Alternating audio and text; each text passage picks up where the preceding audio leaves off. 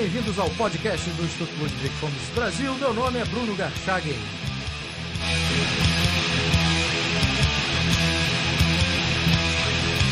Hoje eu converso com Gabriel Calçada Álvares, presidente do Instituto Juan de Mariana.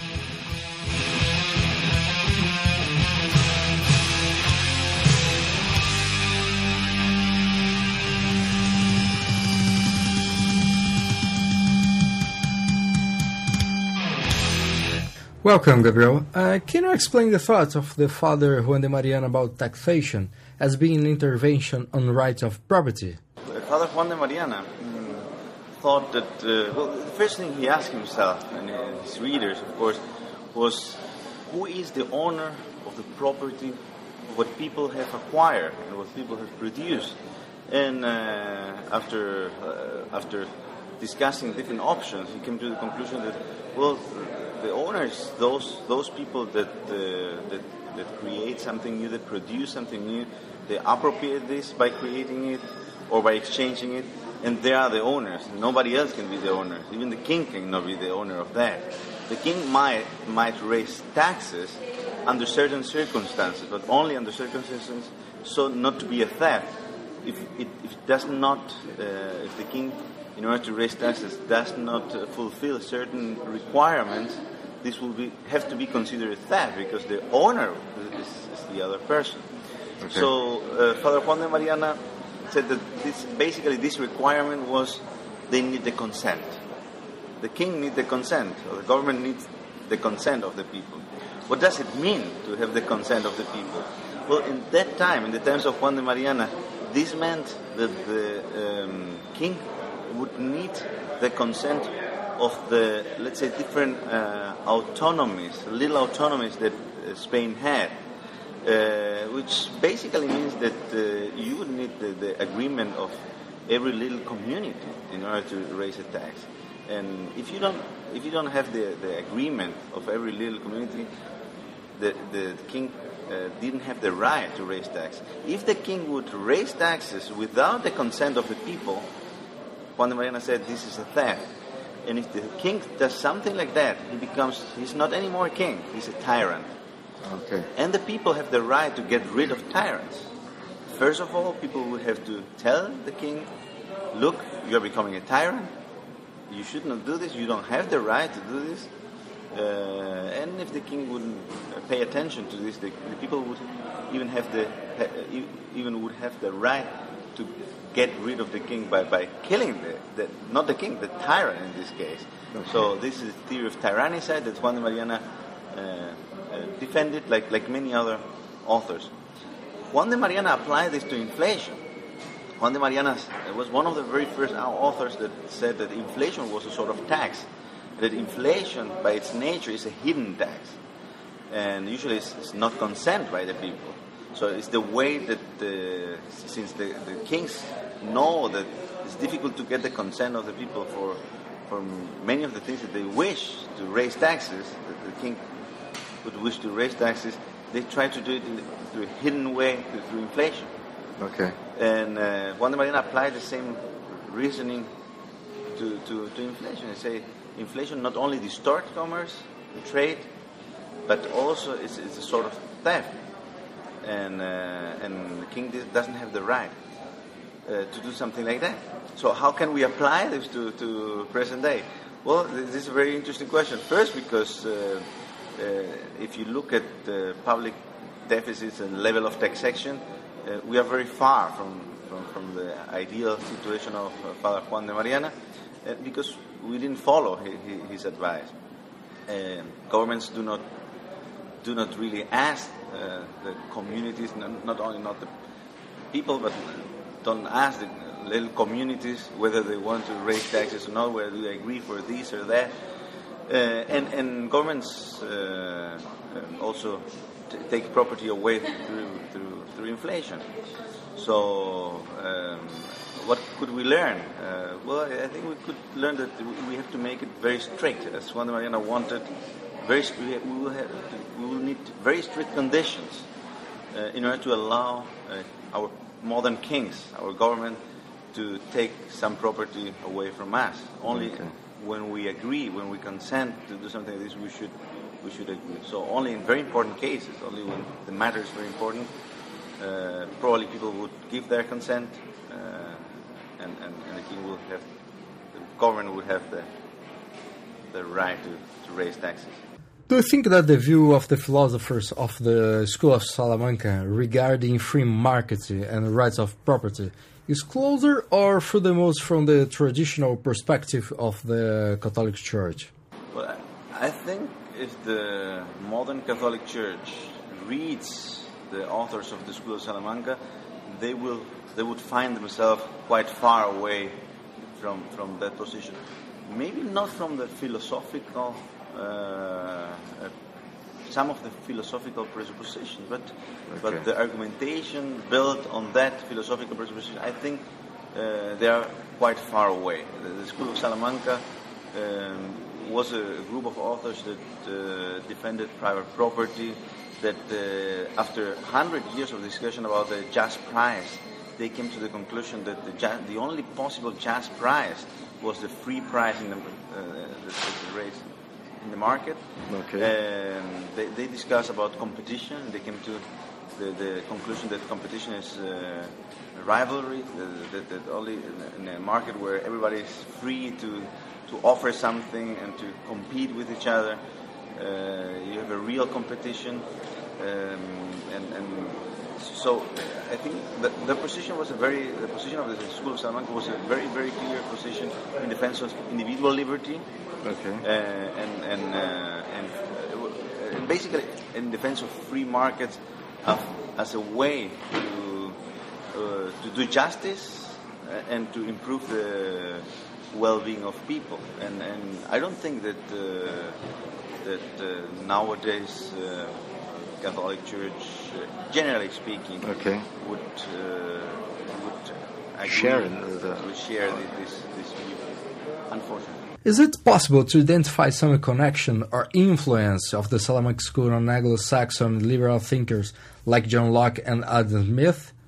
Oh, yes, uh, definitely.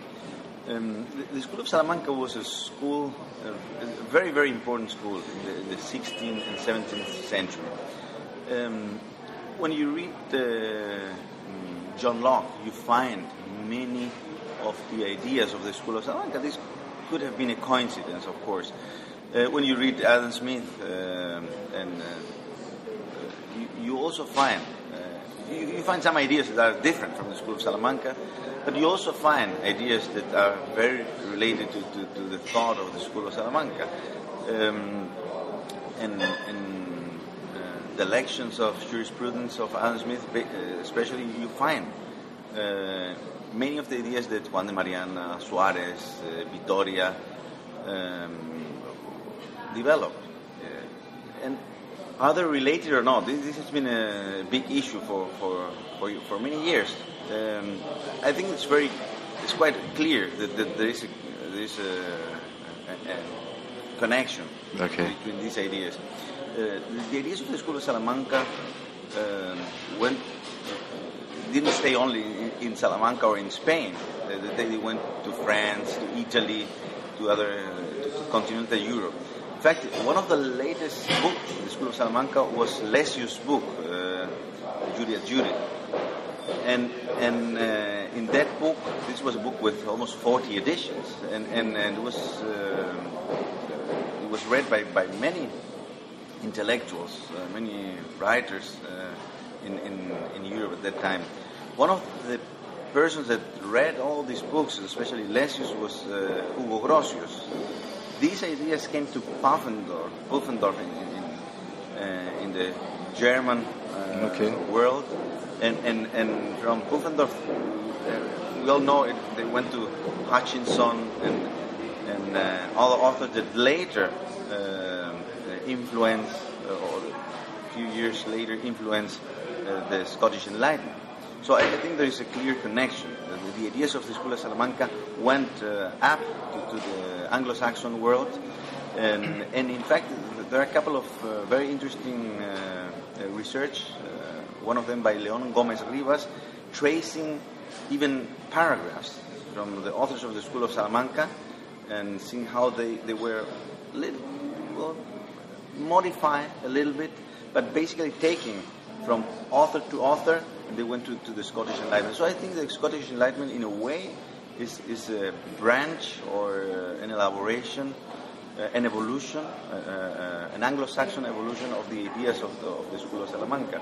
In the case of uh, John Locke, for example, um, uh, the, the, the, relationship of the, the, the there's similar, similarities between some of his ideas and Juan de Mariana's ideas that it took me some years ago uh, to, uh, to, to, Oxford to see his personal library, and of course I found uh, Juan de Mariana's book in, in, in, his personal library. So it's not a coincidence that, that he was uh, speaking about these very same ideas uh, about uh, property and taxation and, and inflation.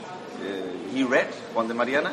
I'm not saying that he would not have speak, spoken about it, these ideas, but, but he already read uh, those authors, and, and so in the, in the, base of his elaborations, uh, of his arguments, were the ideas of the School of Salamanca.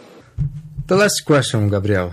Regarding praxeology, what the connection between School of Salamanca, Scottish Enlightenment, and Austrian School of Economics? Well, the, um, it's it's an interesting connection uh, because if you want to have a um, if you read what what Mises said, for example, in, in, the setting of the Austrian school, he would say that the the setting of the Austrian school or the pre-Austrian school or the original ideas of the Austrian school, the basic components are to be found in, in, in, uh, in the Scottish Enlightenment. However, if you uh, look at what uh, Bauer, for example, said. He said that the original, uh, original ideas uh, of the Austrian school are to be found in, in, in continental Europe, uh, especially in Germany. So it's, it's uh, if, you, if you read the great Austrians, it's difficult to know exactly where the ideas come from. Um, I think that there is a clear relationship between the Austrian school and the Scottish Enlightenment and the School of Salamanca. Uh, in order to summarize it, I, I would say that the, the, ideas of the School of Salamanca um, are probably the, the, ideas of, the, I would say, the, the continental uh, liberalism. Okay. The origin of the continental liberalism that went to France, that uh, created great schools in Italy and France. These ideas also, as, as we spoke before also went to, to the Anglo-Saxon world.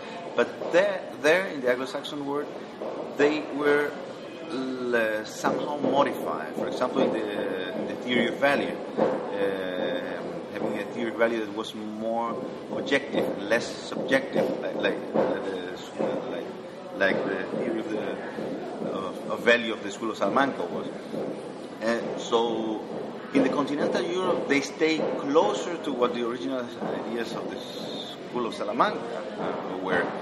This idea went generation after generation through different authors like Turgot, like uh, like Condillac, uh, like Galiani, uh, uh of course uh, Bastiat, and, and, many other authors. They reach a school in, in, in finally in Germany, that uh, was a school that defended the Scottish Enlightenment. So we have like two parallel liberal schools. Okay. One is the, the, the continental uh, line, I would say, and then you have the Anglo-Saxon line. Uh, that, that it has also the origins in the School of Salamanca, probably, but with some modifications, with some variation, um, that made the public policy conclusion a little bit more interventionist, I would say, in, in, in the, in the the Anglo-Saxon world. In, in, in the, the, continental line ended up uh, in a school called the Gebrauchswertschule in Germany. And this school that uh, follow Adam Smith in, in many ways, for example, against mercantilism, but criticize Adam Smith in terms of theory of value, in terms of costs, uh, in terms of the relationship between cost and prices. This is a school that uh, follows this continental line I was talking about. And this is the school that um, Menger was a member of, and that uh, it's the school that uh, gives sort of birth to the Austrian School of Economics. So if you now look back or rewind, you see that the Austrian school uh, comes from a school in Germany that is uh, following Adam Smith and the Scottish Enlightenment in some ways, but it's a reaction against the Scottish or, or the ideas of Adam Smith and Ricardo in other ways, in, in the things that they have significant difference with the continental line of thought. Uh, these ideas from, from these authors, uh, from like, like Roscher, Herman, and others, comes also from the, from the French school, from Bastiat, from uh, um, say Molinari, and, and, many other authors. And if you continue going back, you, you, you, the origin of these ideas were the ideas of Turgot, Say, um, uh, Galiani, uh, Condillac. And, and, if you continue going back, you end up in the, in the school of Salamanca. So I, I think you have this uh, continuous line in in, uh, in, in continental Europe. You have this variation in the in the in the the Anglo-Saxon world uh, that uh, share many of the ideas and, and, and, many of the elaborations and developments of the Scottish Enlightenment and, and later authors also have influence in the Austrian school, but it's probably not the direct line through that ends up in the in the Austrian School of Economics. Thank you very much, Gabriel. Oh, thank you. It's been a pleasure. Thank you.